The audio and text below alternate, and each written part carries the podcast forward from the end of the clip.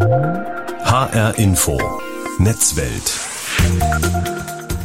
der Datenverkehr im Internet ist in den vergangenen Jahren deutlich gestiegen und auch die Corona-Pandemie hat diesen Trend nochmal befeuert und verstärkt. Dadurch, dass viele von uns im Homeoffice sitzen oder auch viel Freizeit mit dem Streamen von Serien und Filmen verbringen. In diesem Zusammenhang wird die Bedeutung von Rechenzentren in Deutschland immer wichtiger, denn der ständig steigende Datenverkehr muss ja irgendwie bewältigt werden. Das Rhein-Main-Gebiet ist schon jetzt ein sehr wichtiger Standort für Rechenzentren und wird auch in Zukunft im immer bedeutender werden. Dort sind weitere sehr große Projekte in Planung. Aber das bringt nicht nur Vorteile mit sich, wie zum Beispiel neue Arbeitsplätze, sondern hat auch negative Auswirkungen. Denn Rechenzentren verbrauchen sehr viel Strom und das ist in Zeiten des Klimawandels natürlich umstritten. Auf dieses Thema blicken wir heute in der HR Info Netzwelt. Mein Name ist Tobias Klein. Anlass, um auf die Bedeutung von Rechenzentren zu schauen, bietet eine neue Studie, die gerade vom Digitalverband Bitkom vorgestellt wurde. Durchgeführt wurde sie vom Borderstep Institut für Innovation und Nachhaltigkeit in Berlin. Und in der Sendung heute schauen wir uns die Ergebnisse dieser Studie etwas genauer an. Aber wir gucken auch mal, wie Rechenzentren eigentlich genau funktionieren. Wir werfen dann einen Blick darauf, wie auch in diesem Bereich in Zukunft mehr Energie eingespart werden kann. Und zwar, indem die Rechenzentren die Energie Energie effizienter nutzen. Werfen wir aber erstmal einen Blick in ein Rechenzentrum. Wie genau funktioniert es und wie viel Strom verbraucht es eigentlich? Meine Kollegin Julie Rutsch ist diesen Fragen nachgegangen und ist dafür in den Osten von Frankfurt gefahren auf die Hanauer Landstraße. Dort, kurz vor Offenbach, steht das Rechenzentrum Interaction. Es gehört zum größten Internetknoten der Welt, DKIX. Insgesamt 22 weitere Rechenzentren betreiben die rund um den Globus, zum Beispiel in den USA, in Spanien, Russland, Indien oder Dubai. Vor der Tür treffe ich Thomas King. Er ist hier CTO, also Chief Technology Officer, was so viel bedeutet wie technischer Direktor. Er führt mich über den Campus vorbei an den Rechengebäuden. Insgesamt 15 Stück stehen davon auf diesem Gelände.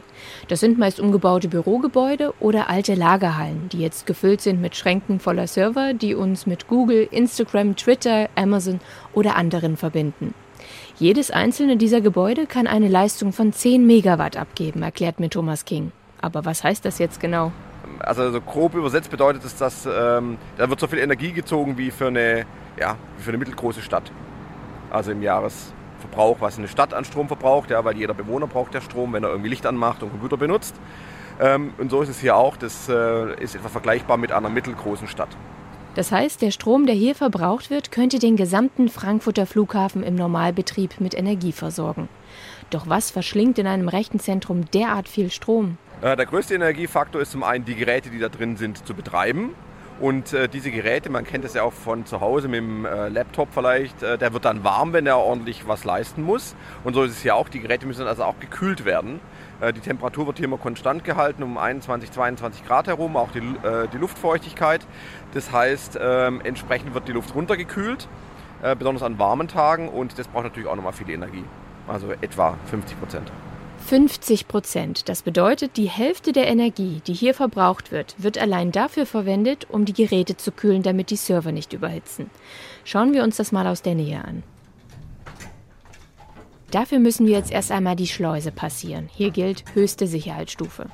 Man muss sich das so vorstellen wie bei einem Bodyscan am Flughafen. Vorder- und Rückseite sind hier aber durch elektronische Glastüren verschlossen. Jede Person geht einzeln hindurch und dann werden die Fingerabdrücke gescannt und das Gewicht gemessen, damit niemand beim Herausgehen schwerer ist, weil er etwas mitgehen lässt. Passt alles? Dann springt die zweite Glastür auf der anderen Seite auf und man kann durchlaufen. Dann steht man in einem langen Flur vor dem Herzstück des Rechenzentrums, dem Datacenter, wo die vielen Server stehen. Obwohl Server gar nicht die korrekte Bezeichnung ist, wie mir Thomas King erklärt.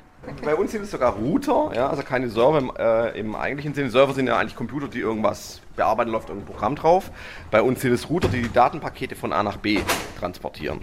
Weil wenn Sie eine Anfrage zum Beispiel von Ihrem Handy ausschicken an Google, dann muss die, ähm, diese Anfrage ja zu den Google-Servern kommen, die dann äh, diese bearbeiten können. Und äh, wenn Sie bei T-Mobile sind, gehen die Daten durchs T-Mobile-Netz zum Beispiel dann an DKIX, um dann dort an Google übergeben zu werden. Und die Rückantwort geht dann genau den gleichen Weg, nur rückwärts, nämlich von Google über uns zu T-Mobile zu Ihnen aufs Handy. Letztendlich können wir uns das vorstellen wie bei einem Einkauf, sagen wir zum Beispiel in einem Möbelgeschäft. Wir suchen uns dort ein neues Produkt raus, etwa eine neue Küche. Das ist letztendlich nichts anderes wie eine Suchanfrage bei Google. Die Küche wird von einem Anbieter zusammengestellt, wie etwa Google, Facebook oder Wikipedia nichts anderes tun, als Informationen für uns zusammenzustellen, also kleine Datenpakete wie mehrere Küchenschränke.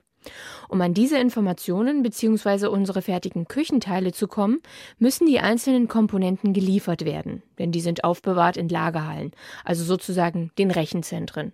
Das sind nichts anderes als Lagerhallen für Daten. Und am Ende liefert uns ein virtueller LKW, also unser Mobilfunknetz von T-Mobile, Vodafone oder O2, die Küchenteile nach Hause auf unser Smartphone.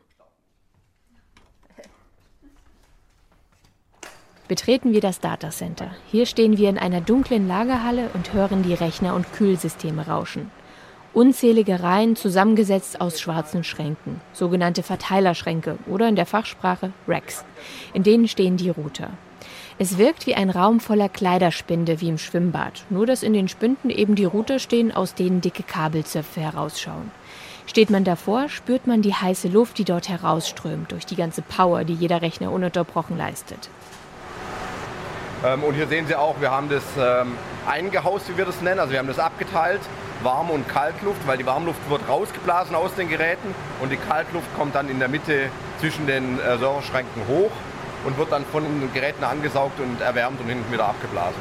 Dass wir die dann auch direkt absaugen mit Absaugeeinrichtungen an der Decke, damit die dann nach Hause geführt werden kann. Die Rechner arbeiten rund um die Uhr, aber es gibt wie auf der Straße auch beim Datenverkehr sogenannte Rush Hours. Die erste beginnt nachts um 3 Uhr und wächst dann an bis 9 Uhr morgens. Die nächste gibt es dann zwischen 17 und 22 Uhr. Das heißt, wenn die Leute zu Hause auf dem Sofa sitzen und Videostreams angucken, Netflix, Amazon Prime oder was auch immer, ja, oder eine Mediathek vom Hessischen Rundfunk zum Beispiel, dann äh, treibt es den Traffic. Und das sehen wir halt. Tagsüber arbeiten sie eher ähm, im Büro äh, mit E-Mail oder jetzt auch zunehmend natürlich Videoconferencing. Aber ähm, ja, das, der, der Videokonsum, der treibt den Traffic.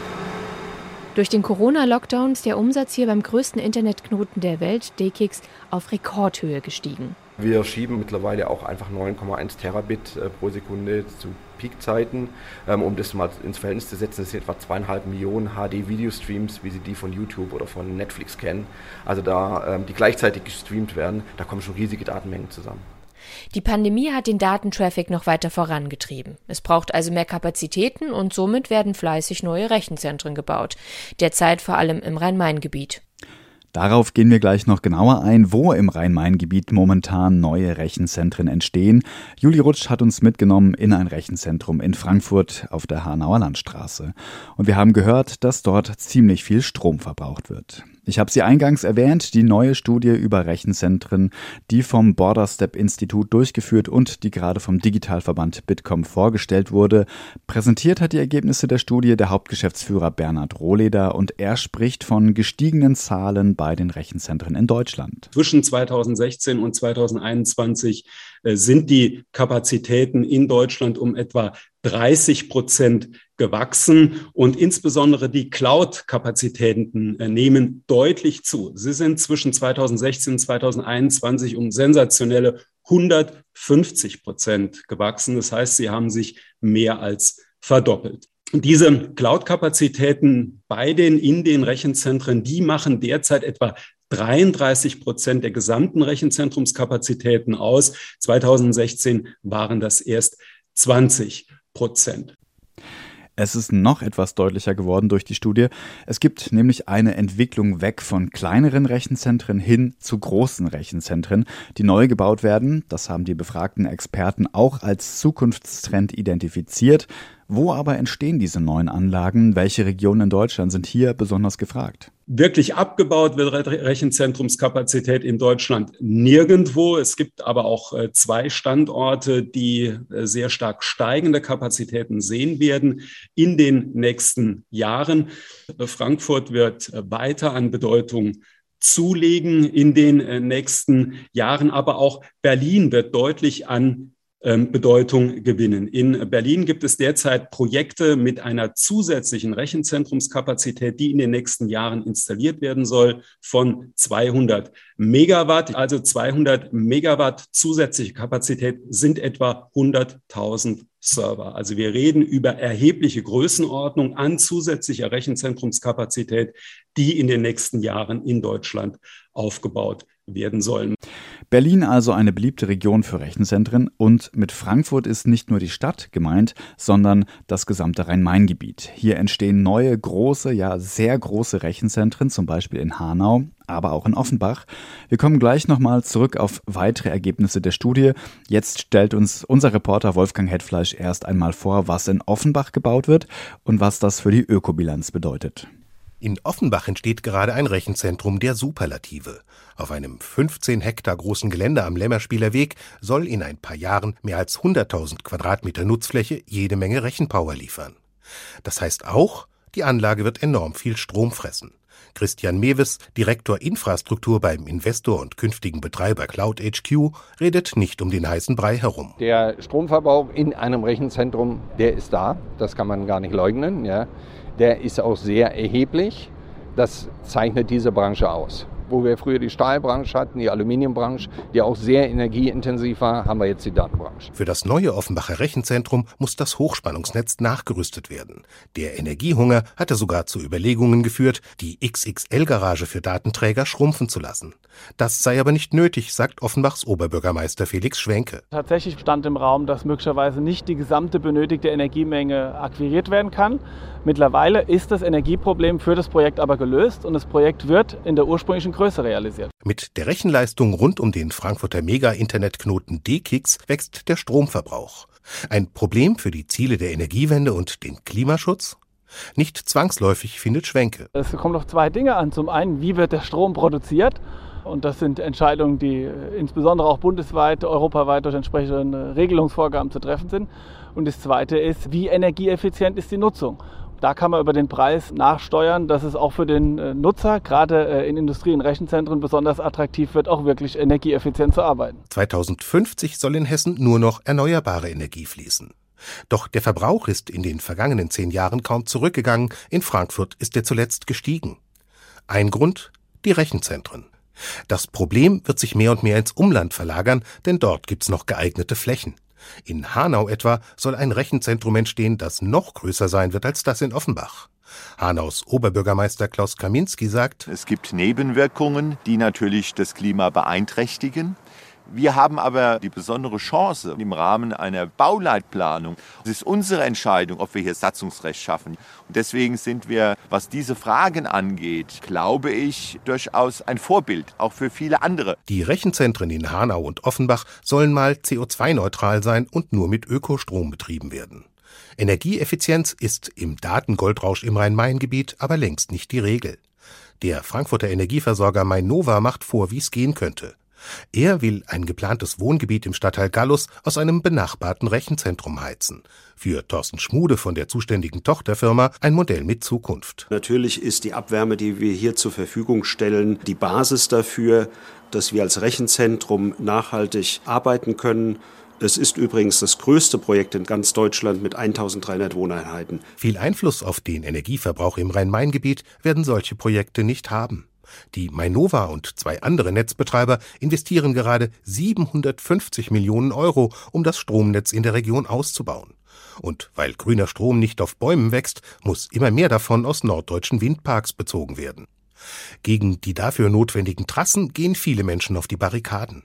Dass Deutschlands digitales Herz immer schneller schlägt, hat seinen Preis. Ein Bericht war das von Wolfgang Hetfleisch, der uns erzählt hat, dass in Offenbach und in Hanau in den kommenden Jahren riesige neue Rechenzentren entstehen werden.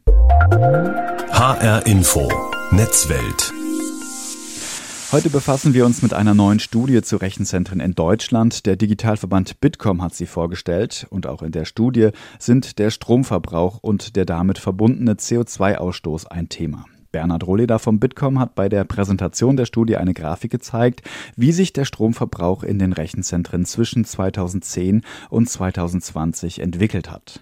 Sie sehen, dass der Stromverbrauch sich um etwa 55 Prozent zwischen 2010 und 2020 äh, nach oben entwickelt hat auf jetzt 16 Milliarden Kilowattstunden pro Jahr oder im Jahr 2020 16 Milliarden Kilowattstunden pro Jahr. Und das entspricht etwa 0,6 Prozent des Gesamtenergieverbrauchs in Deutschland in diesem Jahr 2020. Das heißt, zu den Befunden dieser Studie gehört auch, dass wir den Klimawandel, indem wir insbesondere Rechenzentren in den Fokus von klimaschonenden Maßnahmen ähm, nehmen, dass wir den Klimawandel durch Energieeffizienz im Rechenzentrum nicht bekämpfen werden, aber dass durchaus auch Rechenzentren mit ihrem derzeitigen Beitrag von 0,6 Prozent oder ihrer Inanspruchnahme des Primärenergieverbrauchs in Deutschland durchaus einen Beitrag leisten können und auch leisten müssen, um etwas gegen den Klimawandel zu tun. Wenn wir uns anschauen, wo die Energie gebraucht und verbraucht wird im Rechenzentrum, dann entfallen etwa zwei Drittel des Energieverbrauchs auf die eigentlichen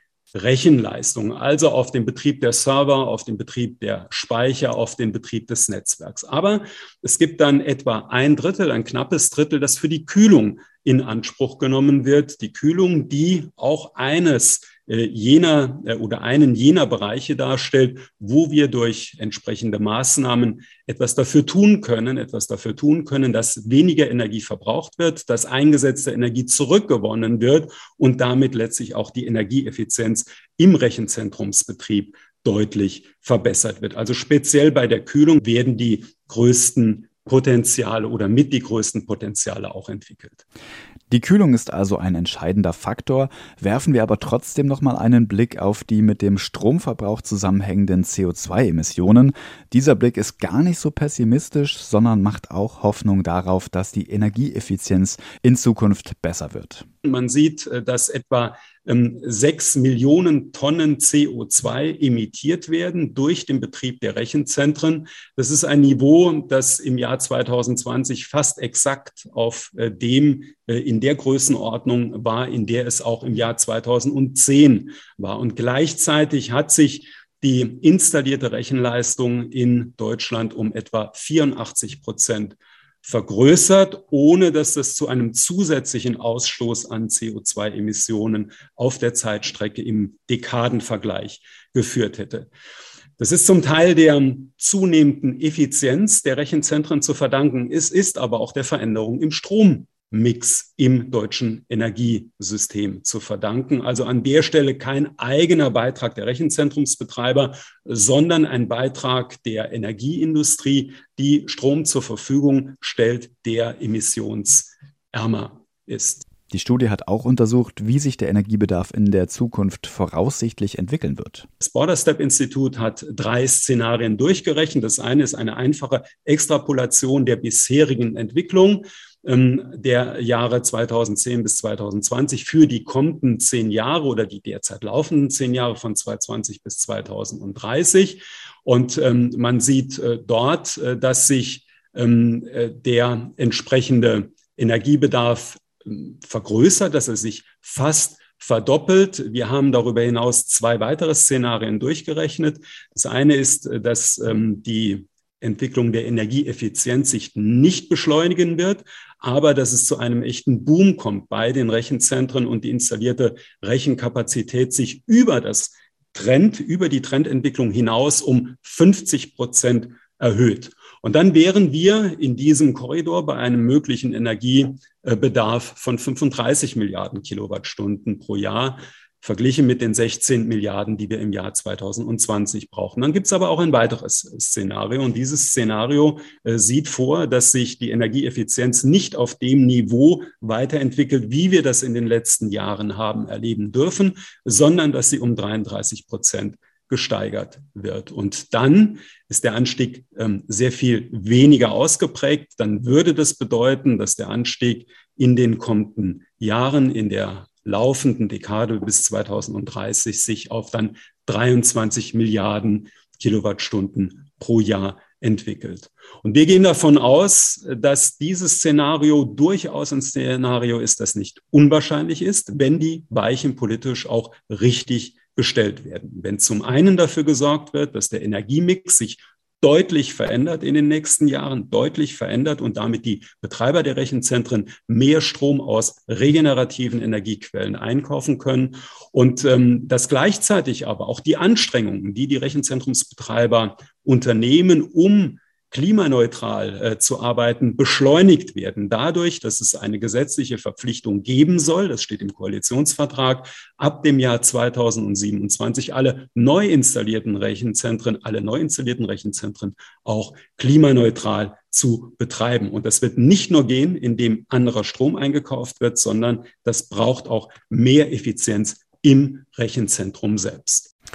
Der Strombedarf wird also auf jeden Fall auch in den kommenden Jahren weiter steigen, so viel ist klar.